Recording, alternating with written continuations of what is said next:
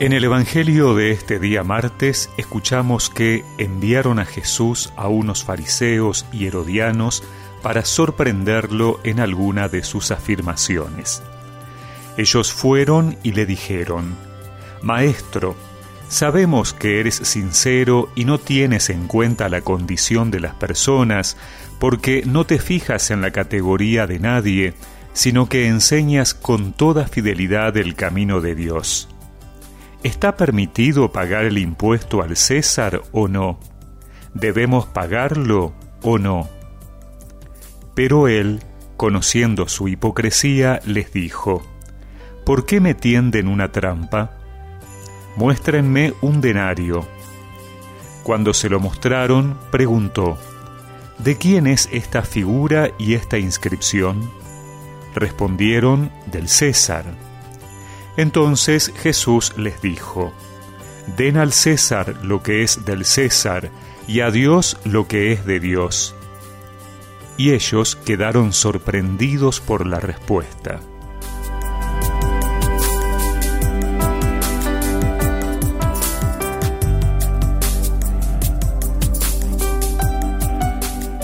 Jesús está en Jerusalén, la ciudad sagrada donde residían las autoridades, donde estaba el templo, el lugar más importante para los judíos, donde diversos grupos convivían con diferentes miradas sobre la práctica de la religión.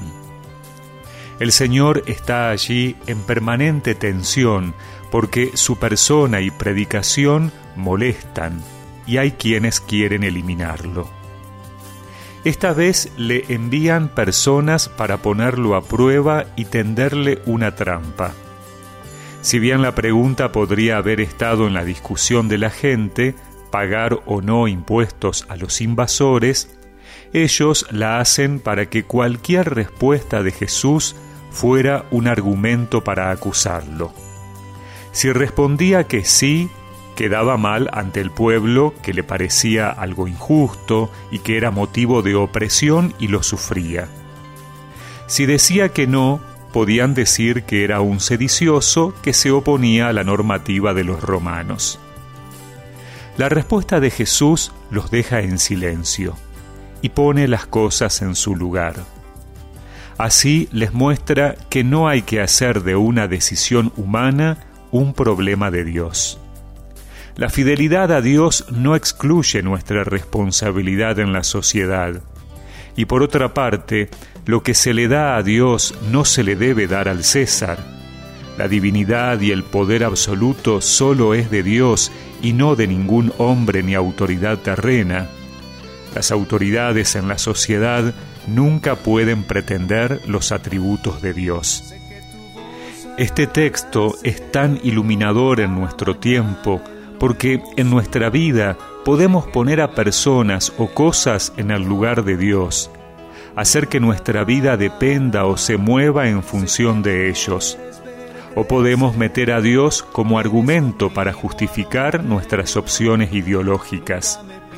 Lo que nos pide en verdad es que nos dejemos iluminar por Él para tomar nuestras mejores decisiones.